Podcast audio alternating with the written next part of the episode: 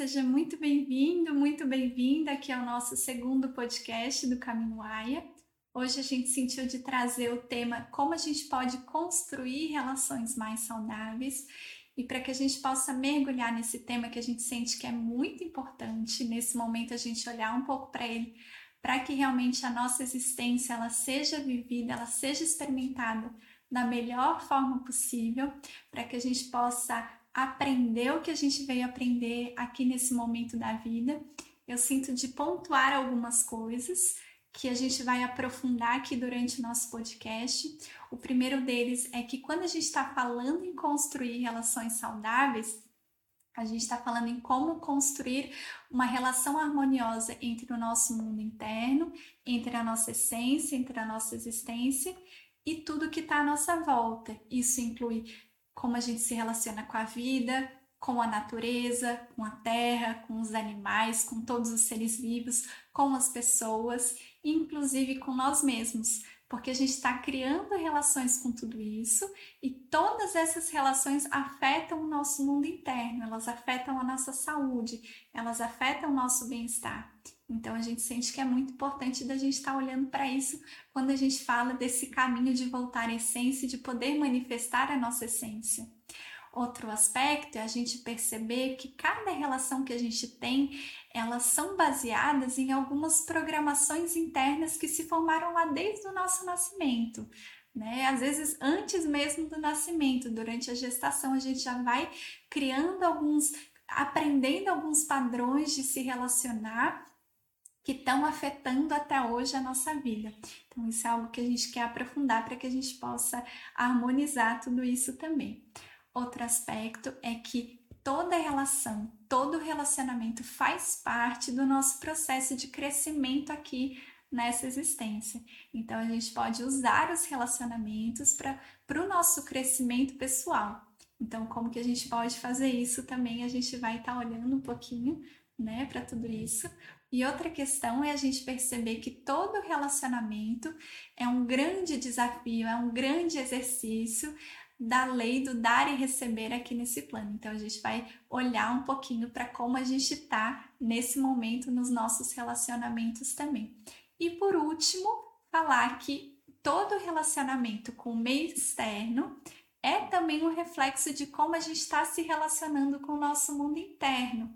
Então a gente precisa dedicar energia, colocar energia em aprofundar esse olhar, compreender como que a gente está se relacionando com o nosso mundo interno, para também entender como que a vida está se relacionando com a gente, como que as outras pessoas estão se relacionando com a gente. Então a gente vai olhar um pouquinho para tudo isso. Então eu queria começar perguntando para o Fê aqui como que a gente vai construindo essas programações internas que estão interferindo em como a gente se relaciona hoje com as pessoas. Maravilha. Oi, pessoal, bem-vindos. Bom estar aqui com vocês de novo. E eu gosto de começar a falar desse tema relembrando da nossa relação primeiro com a nossa natureza. Né? Eu gosto de lembrar de que nós somos mamíferos, primatas, que estão aqui aprendendo a viver nesse mundo moderno, só que ainda sustentando todos os nossos padrões e mecanismos de sobrevivência e de relação ancestral, né, da nossa espécie. Sendo que o que fez a gente chegar até aqui hoje como espécie foi justamente as relações, a nossa capacidade de se conectar, de gerar empatia, de gerar comunidades, ou seja, pessoas que estão envolvidas por valores, né, por necessidades de cuidado um com os outros para a gente poder crescer e poder prosperar né, no planeta e na natureza. Então, o vínculo é parte essencial para nossa sobrevivência. E o que, que é o mais importante disso? Que é o nosso primeiro vínculo com os nossos pais, porque eles são as nossas referências de tudo quando a gente nasce. Já parou para perceber que o ser humano é uma espécie que nasce totalmente dependente dos seus criadores? É muito diferente de outros até mamíferos, assim, às vezes você vê um cavalo, ele já nasce ali, já dá uma sacudida, né, devagarzinho já vai começando a levantar, quando vê já tá ali comendo uma graminha, já tem uma certa independência. Mas nós, seres humanos, temos essa necessidade de ser cuidados, ou seja, a gente precisa do outro para poder crescer, para poder se desenvolver. E aí que está o ponto. Dependendo de como foi a nossa chegada, de como foi esse estilo de vínculo que a gente pôde criar ou não com os nossos pais ou cuidadores, vai definir muito de como a gente se relaciona com todas as outras coisas, com e em todos os outros aspectos da vida também. Quero começar trazendo um exemplo meu da minha vida, de como que isso afetou. É, em um nível assim bem sutil, bem profundo, é, porque eu gosto de trazer com mais profundidade, mais detalhe dentro dos programas, dentro dos grupos, assim, onde tem um continente maior para a gente poder tratar dessas coisas que eu sei que geram muitos gatilhos na pessoa, nas pessoas que afetam, né? Então aqui eu vou trazer o suficiente para saber é, a importância disso. Então, o que houve? Quando eu tinha meu um aninho de idade, o que aconteceu é que meu pai separou da minha mãe é, e foi embora de casa. E mesmo sendo muito novo, isso entrou no meu sistema. E assim, eu fui tomando consciência disso depois de muitos anos de meditação, de terapia, de processo de autoconhecimento para saber os impactos disso na minha vida. E qual foi o impacto, né, para eu lá tão novo ter passado por isso que foi um choque onde eu me senti lá no fundo abandonado. É, gerou uma ruptura no vínculo onde eu passei a sentir que eu não posso confiar tanto nas pessoas, eu não posso criar um vínculo tão forte porque uma hora ou outra elas podem ir embora e isso vai doer demais. Porque, como eu disse, a gente é totalmente necessitado dos nossos pais, dos nossos cuidadores para poder sobreviver. Então, quando a gente sente que um desses pilares está indo embora, está partindo, a gente se sente ameaçado o nosso nível de sobrevivência mesmo. É menos uma pessoa para estar tá estar tá atenta para mim. É menos uma pessoa que vai estar tá ali ouvindo, vendo as minhas necessidades, me ajudando quando eu estou com frio, quando eu estou com fome, quando eu não estou sabendo regular as minhas emoções. E no meu desenvolvimento, eu percebi que isso foi afetando de me deixar como isso. Eu não posso aprofundar muito nas relações, eu não posso me conectar tanto, porque uma hora ou outra a pessoa vai embora e eu não eu vou me sentir esse abandono que me arremete a uma dor de quase morte. É por isso que a gente muitas vezes faz se sente é, que o mundo está acabando, quando um relacionamento está acabando, né? Quando uma pessoa vai embora, assim, dá uma sensação, né, eminente, assim, de morte muito grande, de que é uma coisa que mexe muito com a gente.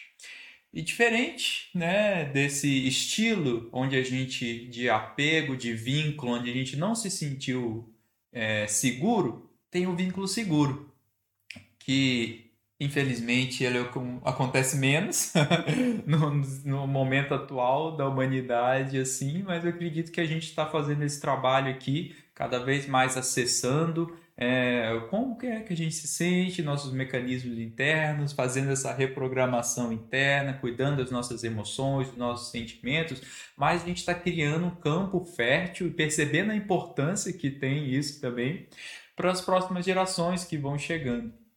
E já começando a fortalecer esse vínculo, que é o vínculo seguro, que eu vou falar aqui agora, nas relações com as pessoas próximas né, da gente. Então, o que é uma pessoa que tem esse estilo de vínculo seguro? É quando era criança, ela sentiu suas necessidades atendidas. Os pais ou os cuidadores tinham uma disponibilidade afetiva ali por estar tá presente, estar tá ali presente, sente que a, pessoa, a criança está sentindo alguma coisa e vai lá, tenta ajudar de alguma forma, é, percebe que às vezes ela está irritada, que está sentindo uma tristeza, que está com fome, está com frio, né? e está ali disponível para ajudar aquilo, não é que está 24 horas, mas é quando precisa, faz, está ali 100%, porque também tem muitos pais que aí é num estilo já de vínculo um pouquinho mais para frente, que é onde o pai está ali, os pais, os cuidadores estão ali presencialmente, mas a mente não está emocionalmente também não. E isso afeta. Porque, voltando para o seguro, quando você passou por isso, você confia nas pessoas. Você sabe que as pessoas vão estar tá ali quando você precisa. E aí, nessa confiança, a gente confia na vida. E olha só como que tá tudo conectado. Né? A forma como eu cheguei no mundo, como eu recebi essas primeiras impressões de vínculo, né? de conexão, começa a afetar tudo. Porque nesse outro caso que eu estava trazendo, de quando os pais estão ali presentes fisicamente, mas não tão emocionalmente, o que, que gera no ser em desenvolvimento? Tá é uma confusão, na verdade. Ao mesmo tempo que eu sei que eu posso contar, mas eu não sei totalmente, então não consegue se entregar totalmente para uma relação, não sente confiança totalmente nas pessoas, fica um pezinho na frente, fica um pezinho outro atrás. Eu, no meu caso, eu fiquei com os dois pés para trás.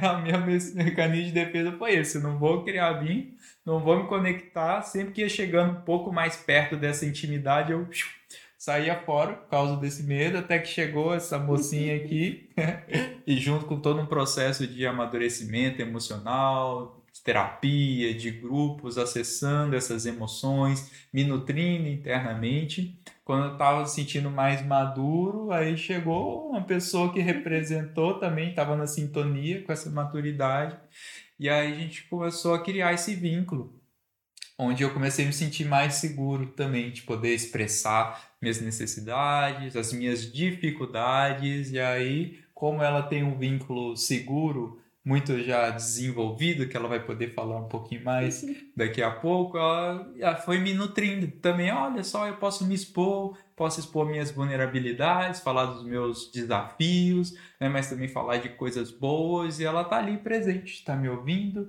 tá, emite uma aceitação assim é, incondicional isso foi podendo vencer os meus limites que antes o meu recorde de relacionamento era oito meses. Eu não passava de oito meses. Assim chegava lá porque é bem quando o relacionamento também tá virando uma página e fala agora precisa de um comprometimento já está esse tempo junto aqui todo o que, que vocês vão fazer agora? né? Então um nível de comprometimento maior. Chegava ali eu uh, saía fora pela culatra até encontrar essa mocinha aqui. Conseguimos, já estamos há cinco anos, né? Cinco anos. Cinco anos e uma semana. É. Sim. É, você falou ali do, do apego seguro, dizer que isso existe mesmo, né? Que uhum. a gente pode ter experimentado isso, a gente talvez pode não ter experimentado com pai e mãe, ter experimentado também com outras pessoas, né? uhum. né? Com outras, é, com outras referências e a gente pode ter recebido muita nutrição disso também e honrar isso, uhum. né? Eu eu, eu sei porque eu senti muita segurança, muito apoio dos meus pais, assim, desde pequenininha, de, de poder expressar o que eu precisava expressar, de poder sentir o que eu estava sentindo, de receber apoio, de receber afeto incondicional, mesmo gritando, mesmo com raiva, mesmo batendo a porta, sei lá, coisa que criança faz, mas senti que, que eles estavam ali presentes, me amando, em, é, independente disso. Então, uhum. Então eu fui sentindo que a vida é um lugar seguro, que eu posso me relacionar com as pessoas de um lugar seguro, de que eu posso confiar nas pessoas, é gostoso me relacionar com as pessoas, eu sinto prazer desde sempre disso.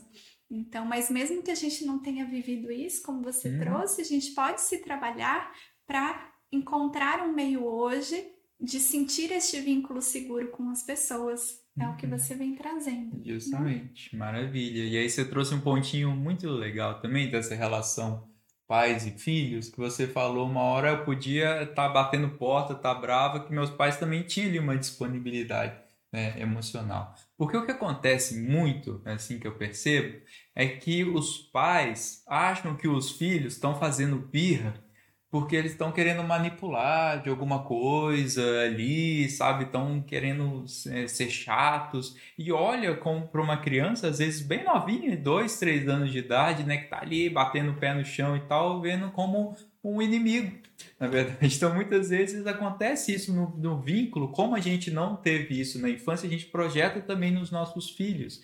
isso e esquece que é uma criança muito novinha em desenvolvimento e que quando ela está fazendo birra, tá ali e tal, ela tá como se fosse passando mal só que passando mal emocionalmente. Em vez dela estar tá ali vomitando, tendo cólica e tal, ela está falando: ah, não estou conseguindo conter minhas emoções com meus pensamentos que estou aqui desenvolvendo. E isso é muito importante a gente ter essa visão né, de mais madura. Porque o que a gente está buscando aqui, no fundo, é um amadurecimento emocional que vem da gente entender né, esses processos, lidar com as nossas emoções e saber também o nosso lugar dentro disso. E aí eu quero trazer mais um tipo de vínculo que também acontece, que eu sinto que também muita gente se enquadra nele e é bastante né, importante falar um pouquinho.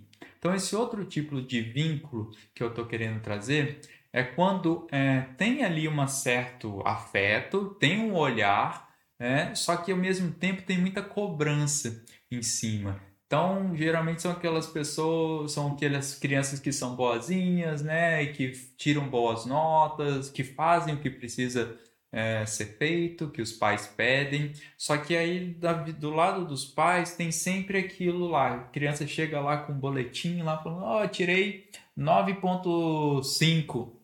Os pais falam, pô, podia ter sido 10. É, tanto aí que você estuda tudo que eu te dou aqui, assim, era para ter sido 10. E aí, mesmo quando a criança chega com 10, aí o que os pais falam, ah, é o mínimo que você podia ter feito. Né? Ou seja, nunca tem uma validação do esforço, da dedicação. Então, o ser que está em desenvolvimento sente que, ah, eu nunca sou bom o suficiente. Então, tem sempre que estar tá fazendo para agradar o outro, porque o tipo de vínculo que eu tenho para eu poder ter minhas necessidades atendidas, o outro me ver, eu tenho que ter, é, tá sempre fazendo muito ali para fora. E o que que isso traz né, numa relação é, quando a gente está maduro, agora no, depois que a gente já cresceu? É, são aqueles desequilíbrios no relacionamento, é, onde uma pessoa entra ali e começa a se doar demais e tá ali fazendo tudo pro outro, dá atenção, dá presente, deixa de fazer coisas pessoais, de programas que queria fazer para estar tá ali disponível para o outro e tal, e aí fica se sentindo insegura, sentindo que não está é, recebendo também em troca, porque no fundo tem ali também uma conta, né? Você está dando, dando, mas com essa vontade de receber tudo aquilo que é, muitas vezes você não recebeu na infância ou esse, com esse nível exagerado de quem está dando demais, é, falando o outro tem que me dar a mesma quantidade. Só que acontece? Muitas das vezes é que quem está do outro lado recebendo demais passou por aquele choque igual o meu, do que esquiva. Não quero gerar tanto intimidade aqui assim, não consigo porque eu tenho esse medo de ser abandonado. E essa é uma matemática que tem muito nos relacionamentos, parece que é padrão. Assim, um que entra nessa, é, como podia dizer, uma carência, onde se doa demais, e o outro, esse lado esquivo, que não consegue se comprometer demais porque tem medo de ser abandonado. Então, percebe nas suas relações o tanto que tem essa, é, essa dinâmica acontecendo. É meio que uma matemática psíquica, porque no fundo a gente sempre recria situações ali do passado com o intuito de integrar. É, quando a gente era criança, era uma carga emocional muito grande, a gente não tinha tanta consciência, a gente não estava totalmente desenvolvido. Agora que a gente é adulto, a gente tem essa oportunidade de abrir de novo essas coisas, de acessar e de ir trabalhando internamente, lidando com as emoções que estão ali, com os sentimentos, com as crenças é, limitantes que estão envolvidas. Então a relação tem esse grande potencial né, de ser esse espelho para a gente sintonizar o que está acontecendo dentro da gente com o que está acontecendo fora e chegar num lugar saudável. Então, outro estilo de vínculo muito importante da gente também perceber que existe é quando há a superproteção. Quem nunca ouviu aquela expressão, filhinho da mamãe, filhinho do papai, pai coruja, mãe coruja, que estava ali sempre é, presente, ouvindo as necessidades é, ouvindo as dificuldades, está ali presente, só que exa exageradamente demais É, isso o que, que dá a sensação para o ser que está em desenvolvimento? Afeta o vínculo com ele mesmo. Fala assim, eu não sou o suficiente para mim mesmo. Eu não consigo gerenciar minhas emoções, eu não consigo enfrentar meus desafios, eu não consigo me auto-organizar né, com as minhas necessidades, sempre preciso do outro. Então gera uma dependência onde o que os pais estão ali naquela boa intenção de querer fazer o máximo de bem para o filho, acaba criando uma lacuna onde a pessoa fica vazia dela mesma, não tem força para manifestar as coisas que quer no mundo, não sabe lidar com uma frustração, não sabe lidar com uma dificuldade, porque os pais nunca deixaram ele passar por isso, que queria proteger né? Ele emocionalmente, fisicamente, não deixava, muitas vezes não deixa é, fazer uma bagunça, se sujar, andar de skate, ralar o joelho, então não sabe o que, que é a dor também, não sabe o que, que é o recuperar e não aprende com esses desafios da vida. Então, o que eu estou querendo trazer né, com todas essas dinâmicas, que é importante a gente perceber como que foi a nossa chegada no mundo, porque isso tem impactos, impactos que estão escritos né, na nossa fisiologia e manejando os nossos comportamentos no mundo. E se a gente quer ter relacionamentos saudáveis, a gente precisa entrar em contato com isso e através de um processo de autoconhecimento, terapêutico, de liberação, e muitas vezes só o próprio entender que você está reagindo dentro é, desses mecanismos que foram desenvolvendo dentro de você já te ajuda a dar um passinho para trás, perceber aquilo, opa, estou vindo de uma reação, posso fazer diferente. E aí, para a gente saber o que, que são essas estratégias, do que, como eu posso trabalhar isso, como eu posso gerar essa relação saudável comigo e com o outro, eu vou pedir para a Nai falar um pouquinho dessas estratégias, de forma como pode ser. Sim, eu acredito que a gente precisa realmente trazer algumas estratégias no nosso dia a dia para que a gente possa construir relações mais saudáveis com todas as pessoas que fazem parte da nossa vida. Uma primeira coisa que eu queria trazer, que eu sinto que é muito importante, é de que todos nós estamos aqui para crescer, para aprender alguma coisa ou muitas coisas. Então, em primeiro lugar, a gente despertar a nossa empatia, tanto com o nosso próprio processo interno, que é um processo lento, que a alma tem o seu processo lento, para que a gente possa despertar a empatia no outro, para que a gente possa realmente perceber que todas as pessoas à nossa volta estão aqui também aprendendo, também estão se desenvolvendo então, a gente diminui um pouco as nossas expectativas exageradas de que o outro supra tudo aquilo que eu desejo no outro. Uma primeira estratégia, eu sinto que é a gente fortalecer o nosso eu observador seja através da meditação, seja através do silêncio, seja através de um contato interno mais profundo, para que a gente possa sair um pouco desse lugar de reatividade, onde a gente está nas relações, nas diferentes relações, só reagindo ao que já aconteceu comigo, só reagindo a diferentes sentimentos.